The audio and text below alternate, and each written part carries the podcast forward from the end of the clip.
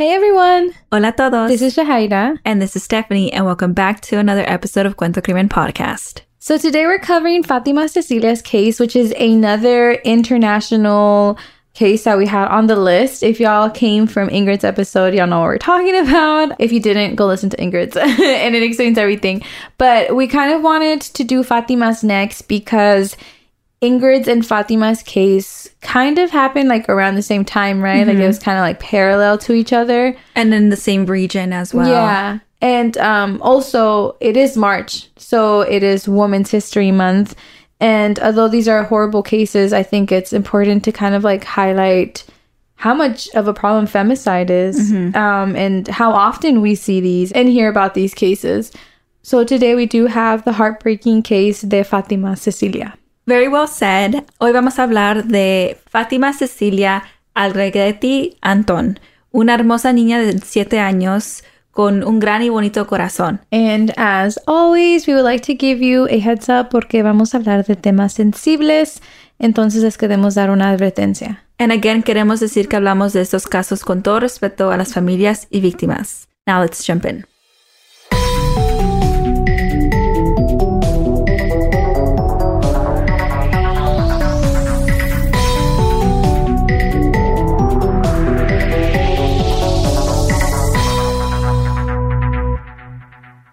So this case happened only a couple days after Ingrid Escamilla's case, which we covered last week. And these cases aren't connected, but because they happened back to back, mm-hmm. it caused a lot of protests and honestly, like a public outcry. Yeah, and si no han escuchado el caso de Ingrid Escamilla, which was last week's, please go do so before or after this episode. Again, como dijo Steph, no están conectados, but it was just like back to back cases. And como dijiste también, it's in the same region. So, mm-hmm. Yeah. We also read some stats on this case. So 10 women a day die in Mexico. And that's that's a big number. big number. Like every day. And CNN reported that according to Mexico Attorney General Alejandro Gertz, femicides, the killing of women on account of their gender, have increased by 137% in the last five years. A total of 1,006 were reported in 2019, compared with 912 the year before. I think that's, I mean, any increase is a big increase. Yeah. If anything, we should be working the other way, like decreasing that number. This one went up like over 100%. percent mm-hmm. It's insane. Y como dijimos cuando estamos empezando un episodio, like this is another femicide case. And today is Fatima's case. Y ella era tan solo una niña de siete años. Ella nació el 8 de enero del 2013 to her father, Jose Luis Rivera, who has dementia, and her mother, Maria Magdalena Anton, who has a mental illness. Fátima es la hija más chiquita de la familia y todos decían que tenía un corazón bonito. She was last seen on Tuesday, February 11th, being picked up from her primary school by an unidentified woman. And this is all located in a Ciudad de Mexico. La mamá de Fátima was running late, maybe 15 to 20 minutes late. She was caught in traffic, and when she got there, her daughter was nowhere to be seen. And I mean, it happens, right? Running Yeah. late, you know?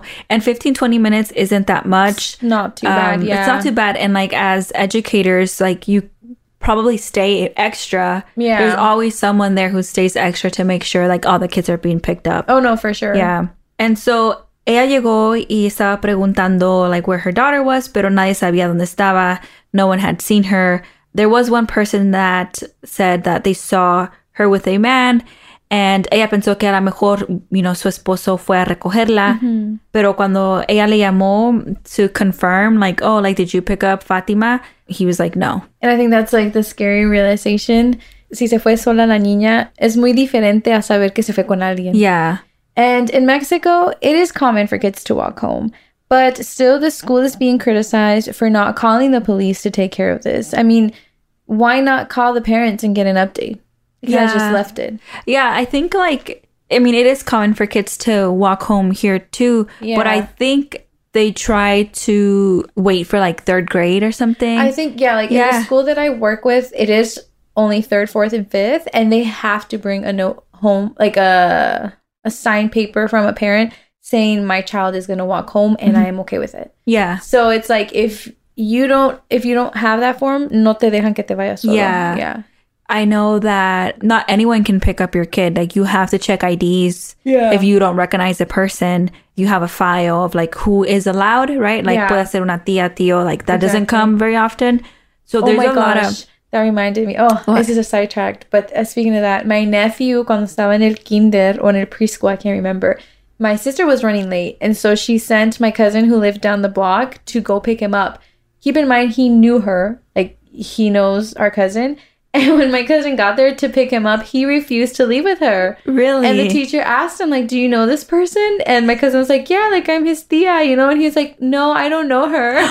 and so they called my sister and, you know, they like were saying that this was happening. But anyways, That that's is- good though, yeah, right? Because it like prevents things like this Yeah. from happening. But yeah, anyway, That's kind of funny because super you said kinder. No, I think it was preschool. Okay, it's a little Preschool. younger. But you know what I mean? Like it's like you obviously knew who this person was, but he probably thought it was strange. Like, why is my mom not picking me up? Yeah. So, and my my my sister picked up right um after my mom about the whole uno nunca sabe. Like my niece and my nephew are embedded with that. Like, Yeah. don't do this because you never know. Like you can't trust people. So Yeah. I wonder if he his little brain picked that up or something. Aw. Yeah. Anyway, sorry, y'all.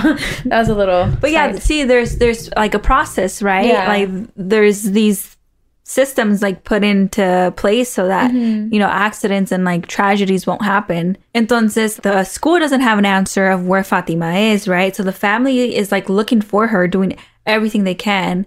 You know, they weren't getting lucky, and so it was al otro día que uh, la reportaron desaparecida. So now this is February twelfth because of course the authorities also made them wait to report her missing and they did do an amber alert at almost 24 hours later and they stated that she was taken by a man I, I I think it's ridiculous that they had to wait the whole day. Like, first of all, she's a minor. Tiene siete años la niña y alguien te está diciendo que se fue con un señor.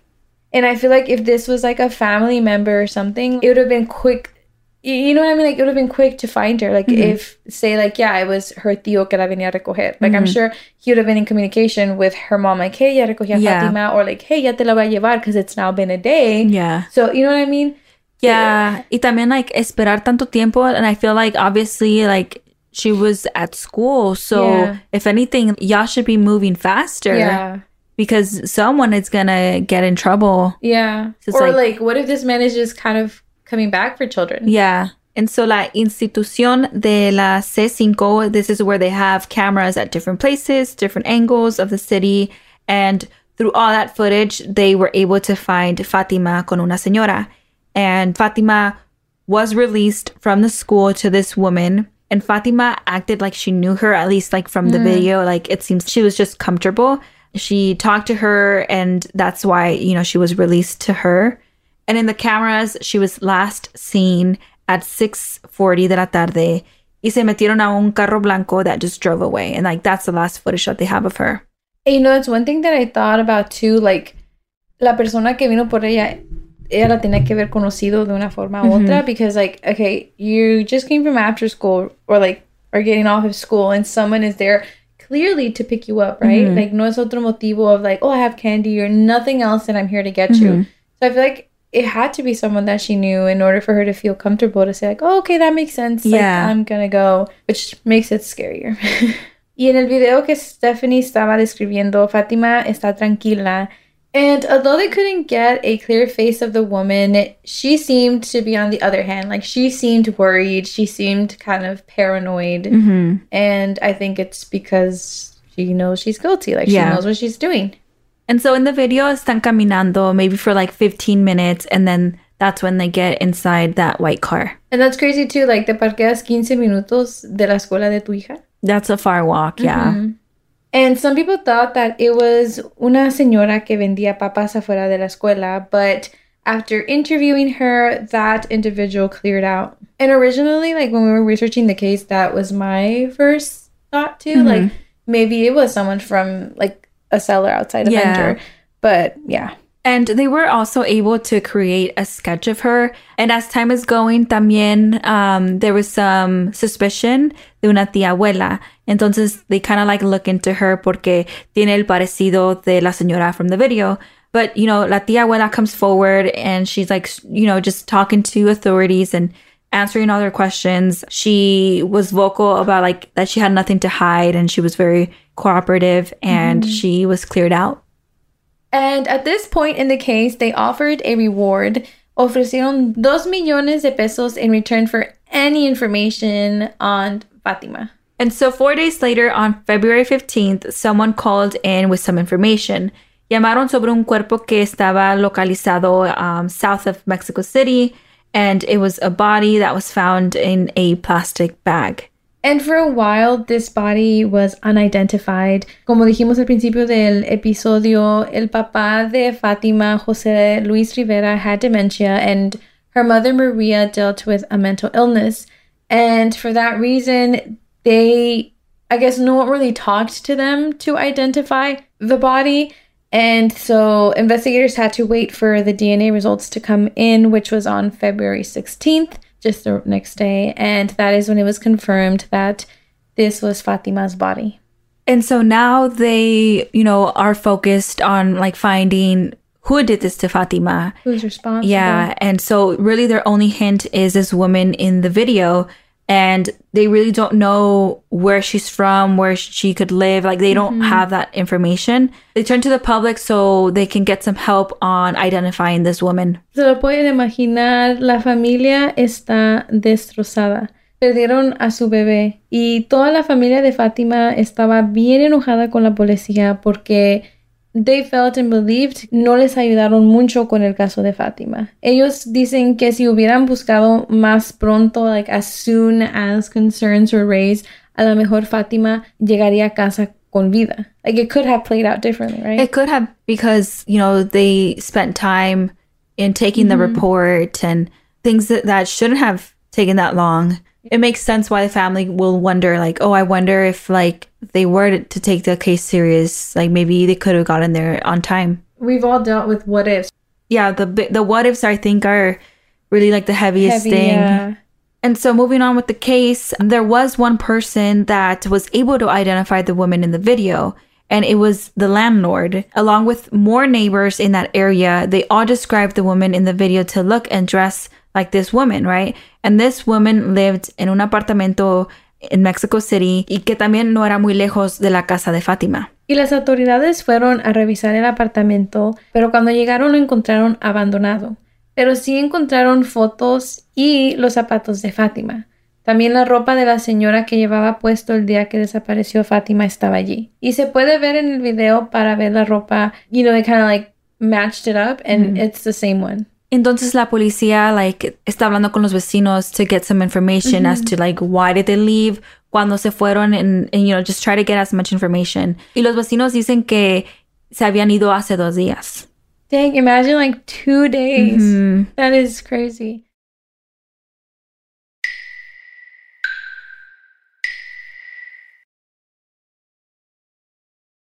They showed Fatima's mom the pictures of the suspects and the woman in the video and her husband as well. Y cuando la mamá de Fátima ve estas fotos, ella right away like realizes that she knew this woman.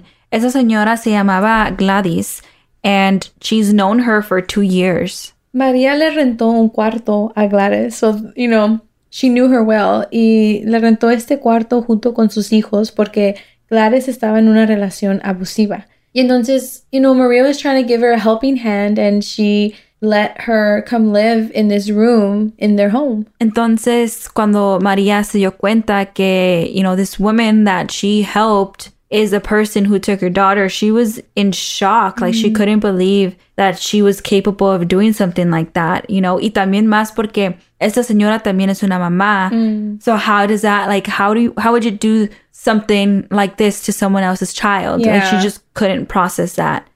She did say que she wouldn't question it so much from her husband, Mario Alberto Reyes Najera, because of his character, you know, like she knows that he's abusive. So she wouldn't like think it was too out of the picture Yeah. from him, but she was super shocked about Gladys. Cuando leímos así casos like of like, you know, kids being abducted or kidnapped, it usually is always a person that you know, right? It's always a person kind of mm-hmm. close to the family, a family friend, or, you know, someone that you know. So I can only imagine like just the shock, como The dices tú, like la confianza que le tenías a esa persona. And Yeah. they stabbed you in the worst possible way. in the worst possible way. And now it's making sense porque, um, you know, Fatima conoce a esa señora. You Yeah, know, so, so- por eso sí se fue con ella. Yeah, uh, I was thinking about Yeah. that too. and so the authorities finally released a picture to the public of Gladys and Mario as they were both wanted for questioning. So their full names is Gladys Giovanna Cruz Hernandez y su esposo Mario Alberto Reyes Najera. And so they have arrest warrants and would be charged of kidnapping with intent to cause harm and more charges such as murder. At that point, they were saying like those charges could be added. And also, just like a side note, the sketch that they released of Gladys was not accurate whatsoever, and it actually ended up looking a lot more like uh, Fatima's tia abuela. I, I feel like it must have been tough for su tia abuela, you know, like, no, it's not me, like, Yeah. who you want. So, just a little fact that we wanted to throw in there. Mm-hmm. And so now, like the biggest question, ¿dónde están? Right? ¿Dónde está Gladys y Mario? And so they, it turns out that they were at Mario's aunt's house, que se llama Irma Reyes Castaneda in Mexico City. And they had not talked to each other in 15 years, but she took them in for a couple of days because, I mean, yeah, they haven't talked to each other in years. He, he's, you know, they're related. And so she just took them in, right? Like Yeah, it's I mean- family. Yeah, at the end of the day, like, see a family member comes in saying, we need help. Mm-hmm. I feel like it takes a lot to just close the door. yeah. Mario, Gladys y sus hijas llegaron allí y le estaban pidiendo que si les podía rentar un cuarto. Irma, así se llamaba la señora, had no idea that they had just committed a crime and like Steph was saying, you know, they're family at the end of the day, so she just took them in. She had no idea what was going on hasta cuando vio las fotos de ellos en la televisión. And that's when she goes to confront them, like ask them what was mm. going on. And they did confess to her. Gladys was crying and Mario was pointing fingers to Gladys. And First. Gladys does admit to it all.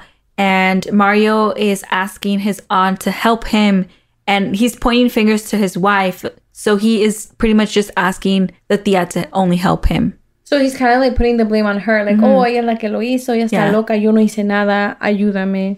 That's messed up. Yeah. That is pretty messed up. And you know, Gladys is over there, she's crying, and like Steph dijo, like she finally confesses that Mario told Gladys to look for a young girl that he could spend the rest of his life with. Él quería una novia pequeña, una novia chiquita. Yeah, eh, así lo leímos en los artículos que quería una novia chiquita. And it sounds like so gross to even say it, you know? I Yeah. can't, like, the fact that we're saying it out loud to me is like, we shouldn't be saying those words out loud. It's cringe. Like, Yeah. It's what? It's don't know. disgusting. Yeah. Y Gladys le dice que, pues, ella se sintió que no podía hacer nada other than to listen to him because Mario threatened her that he would rape their daughters instead.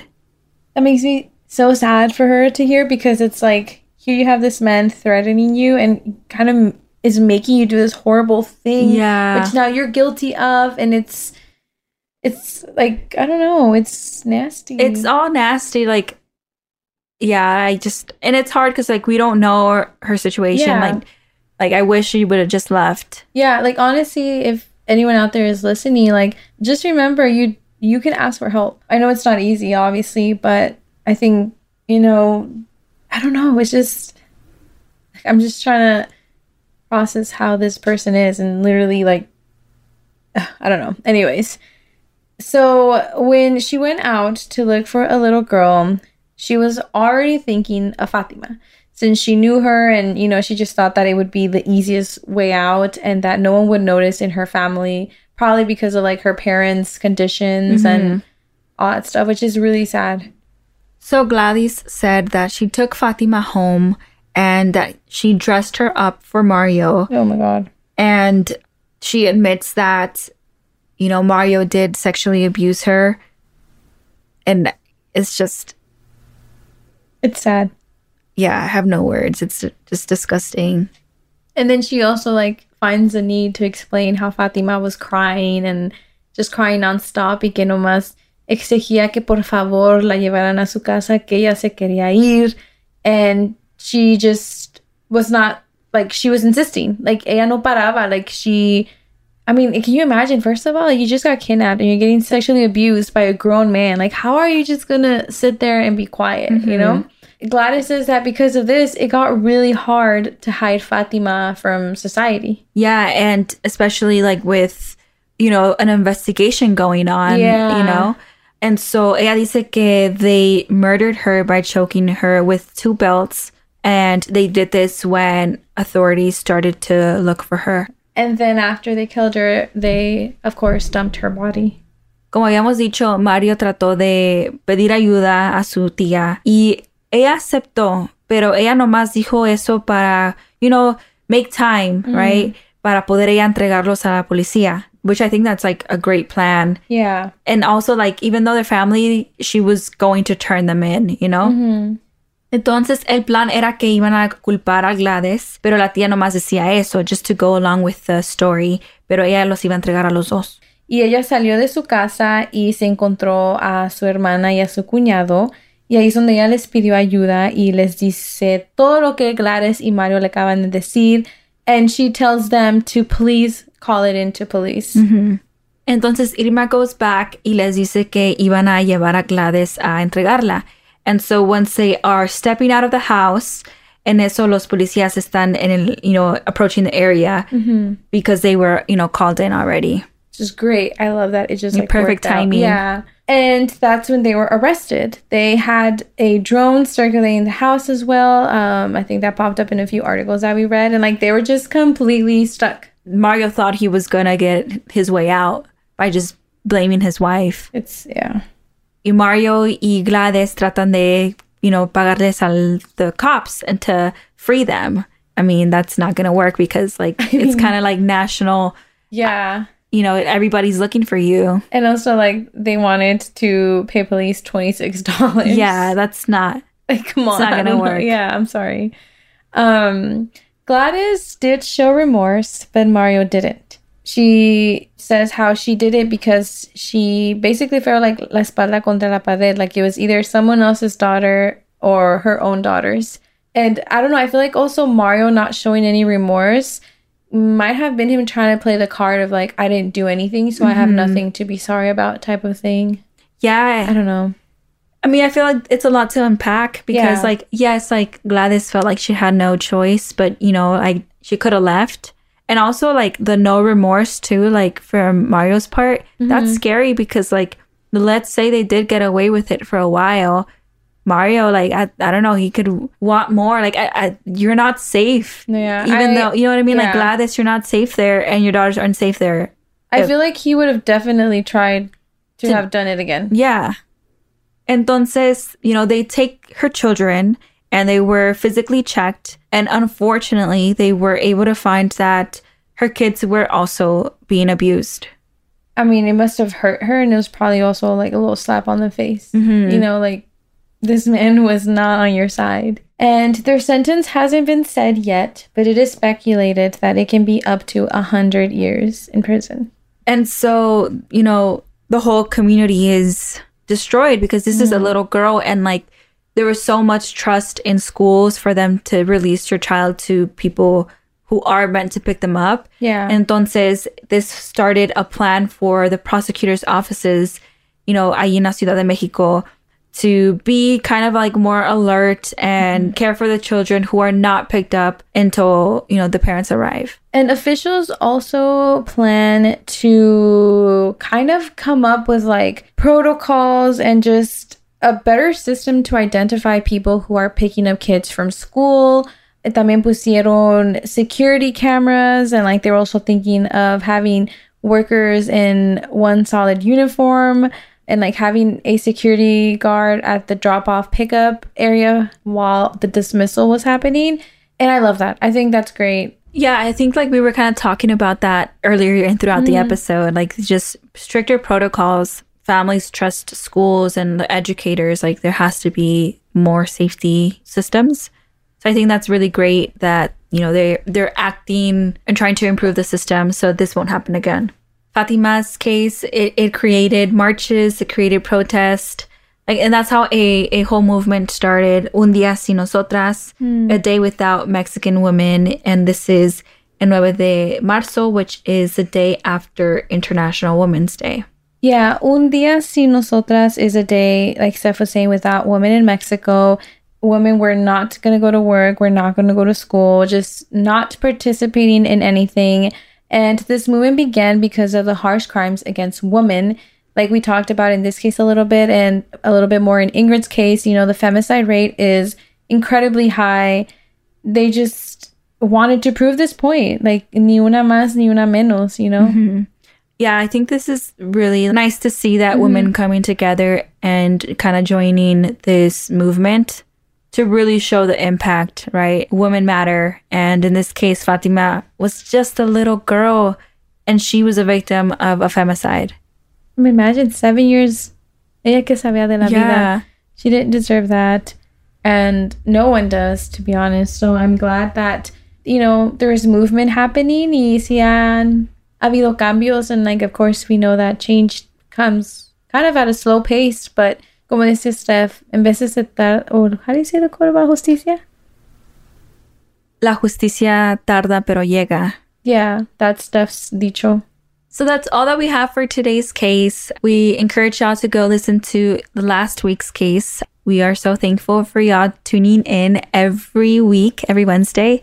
We're super thankful. And we do ask y'all to rate us on Spotify or leave us a written review on Apple Podcasts. Like, pretty please. It's been a while since we received one on Apple has, Podcasts. actually, yeah. So it would be really great if a few of y'all can go leave us a review on Apple Podcast. That would be amazing. Um, and yeah, we will see y'all next week.